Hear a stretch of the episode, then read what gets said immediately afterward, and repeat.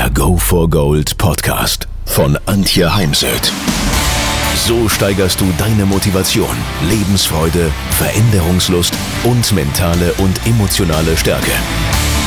Willst du neue Sichtweisen gewinnen, Herausforderungen souverän meistern und mehr Erfolg im Leben haben?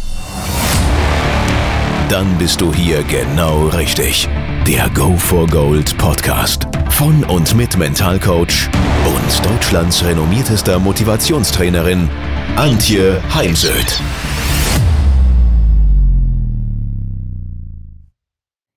Wie nähere ich mich der Erfolgsorientierung? Viele von uns haben in ihrer Kindheit viel, viel mehr über die eigenen Fehler gehört als über die eigenen Stärken. Ich hatte heute einen 13-jährigen Fußballjungen bei mir, der als Ziel hat, Profifußballer und das gerne bei Dortmund. Nach Aussage seines Trainers ein realistisches Ziel. Als ich ihn nach seinen Stärken fragte, erst ganz allgemein und dann auch speziell auf den Fußballsport bezogen, wurde es sehr zäh und mit Hilfe der Mutter und den zirkulären Fragen haben wir dann letztendlich nach anderthalb Stunden einen bunten Strauß an Ressourcen nur schön wäre natürlich, wenn dies immer viel präsenter wäre. Was neben diesem Fokus auf die eigenen Stärken, Fähigkeiten, Fertigkeiten und Talente hilft noch? Visualisiere deine Erfolge. Und zwar zum einen im Kopfkino über deine fünf Sinne. Was siehst du? Was hörst du? Was fühlst du? Was riechst du? Und was schmeckst du? Und zum anderen über äußere Bilder. In dem Fall habe ich jetzt dem Fußballjungen empfohlen, dass er zu Hause zwischen die Poster seiner Vorbilder im Fußballsport eigene Erfolge platziert. Ich habe seine Eltern gebeten, doch mehr Fotos anzufertigen oder auch von Sportfotografen zu kaufen und diese eben im Zimmer zum Beispiel an eine Korkwand oder an eine Magnettafel zu hängen, damit wenn er mal bewusst oder unbewusst äh, seinen Blick durchs Zimmer schweifen lässt, auch an die eigenen Erfolge erinnert wird. Wichtig ist, die Bilder immer so auszuwählen, innerlich wie äußerlich, dass diese angenehme Gefühle in uns erzeugen. Tun sie dies nicht, dann verzichte auf diese Bilder, sondern die Bilder im Innen wie im Außen sollen dich zuversichtlich stimmen, dir Mut machen, deinen Selbstwert steigern. Ein weiteres Beispiel aus dem Sport. Ein Triathlet, den ich äh, eine Zeit lang begleitet habe, hat sich zum Beispiel in den Trainingswochen vor dem Triathlon immer wieder vorgestellt, wie er am Frankfurter Römer über den roten Teppich ins Ziel läuft. Dann was kannst du noch tun? Sprich dir selbst bewusst Mut zu, und suche dir Menschen, Förderer, die dir Mut zusprechen von außen. Verzichte auf harsche Selbstkritik.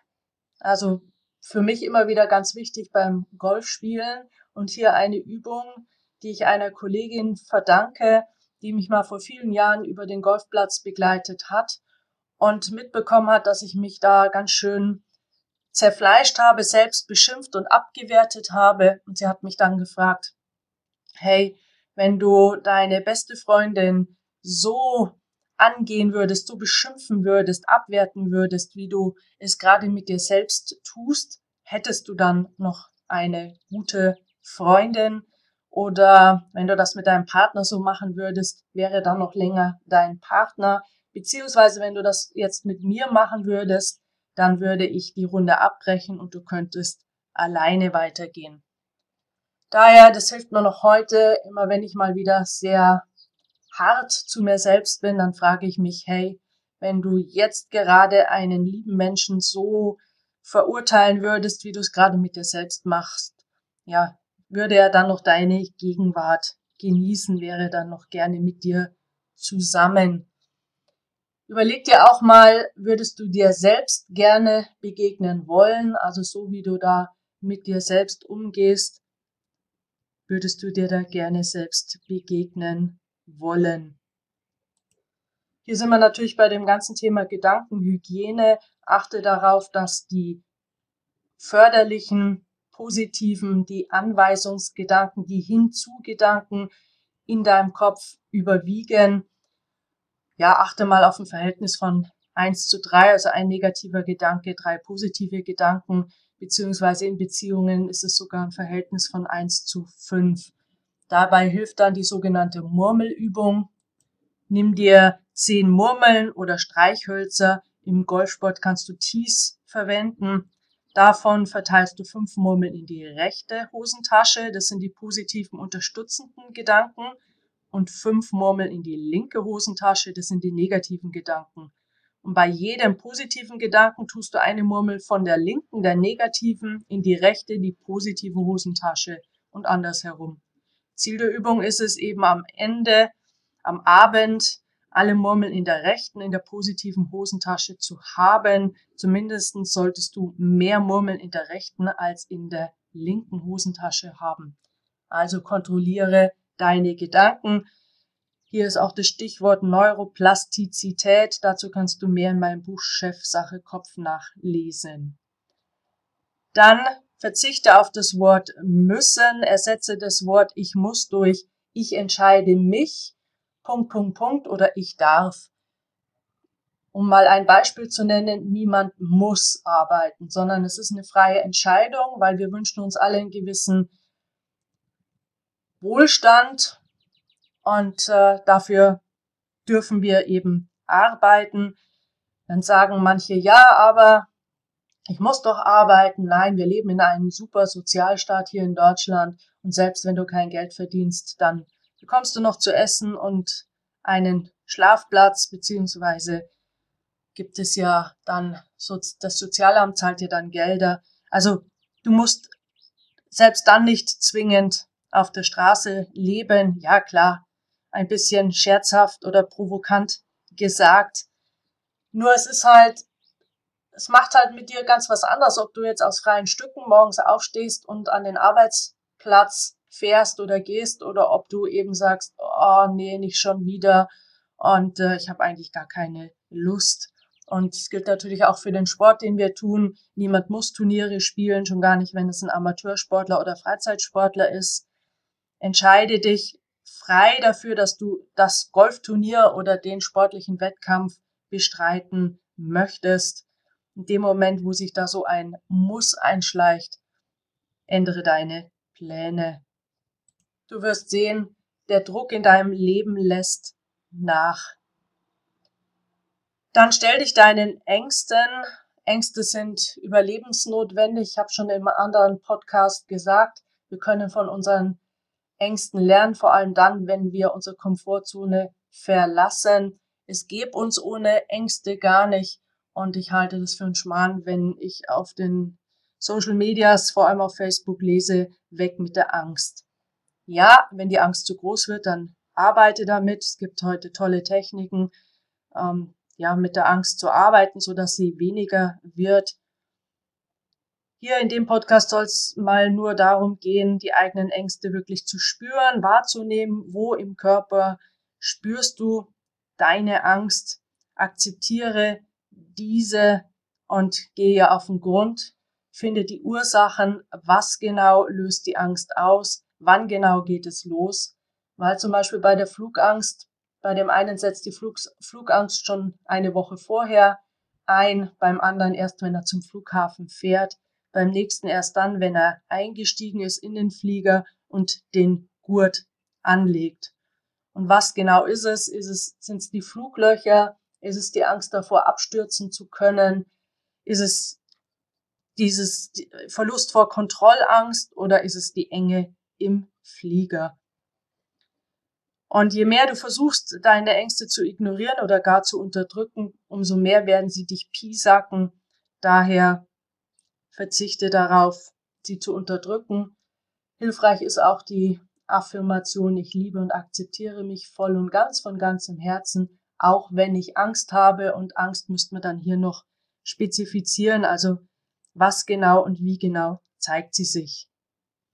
Und dann, wie ich anfangs schon sagte, Mach dir klar, was du wirklich gut kannst, worauf du auch stolz bist.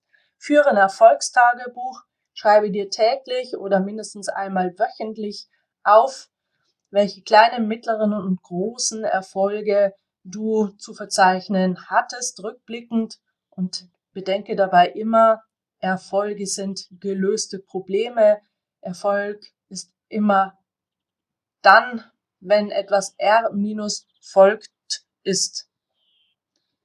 Also finde deine Stärken, Fähigkeiten, Fertigkeiten und Talente heraus und finde Betätigungsfelder, wo du diese einsetzen kannst, denn das führt zu einer Zufriedenheit. Und wenn es dir jetzt beruflich momentan nicht möglich ist, so suche dir dann doch ein soziales Engagement oder im privaten Umfeld eine Möglichkeit, wo du deine Stärken und Talente einsetzen kannst. Ja, im Coaching, ich setze eher auf die Fokussierung auf die Stärken, baue das Betonfundament deines Lebenshauses und erst wenn dir deine Stärken und Fähigkeiten wirklich in vollem Maße wieder bekannt sind, ähm, dann schau auch mal auf deine Schwächen und was konkret du tun kannst, damit diese sich verändern, beziehungsweise beachte auch bei den Schwächen, diese haben immer zwei Seiten. Zum Beispiel ist ja Ungeduld für viele eine Schwäche.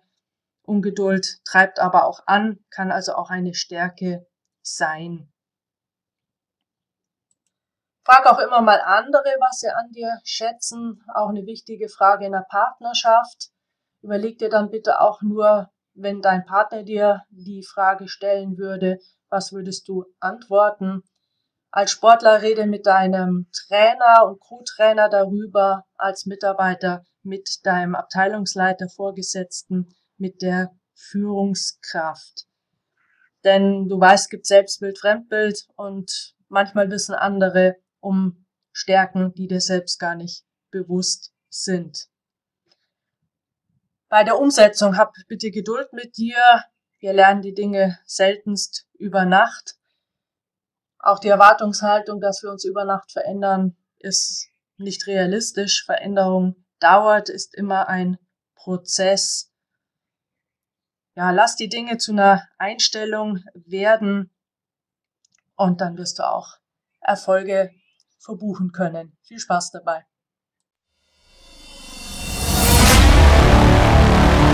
Wenn ihr mehr wissen wollt, dann geht auf www.heimsöd-academy.com bzw. www.antje-heimsöd.com.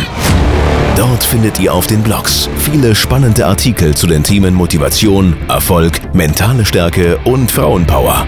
Und viele weitere Unternehmertipps. Denkt immer daran, wer will, findet Wege. Wer nicht will, findet Gründe. Ciao und bis bald, eure Antje Heimsöd.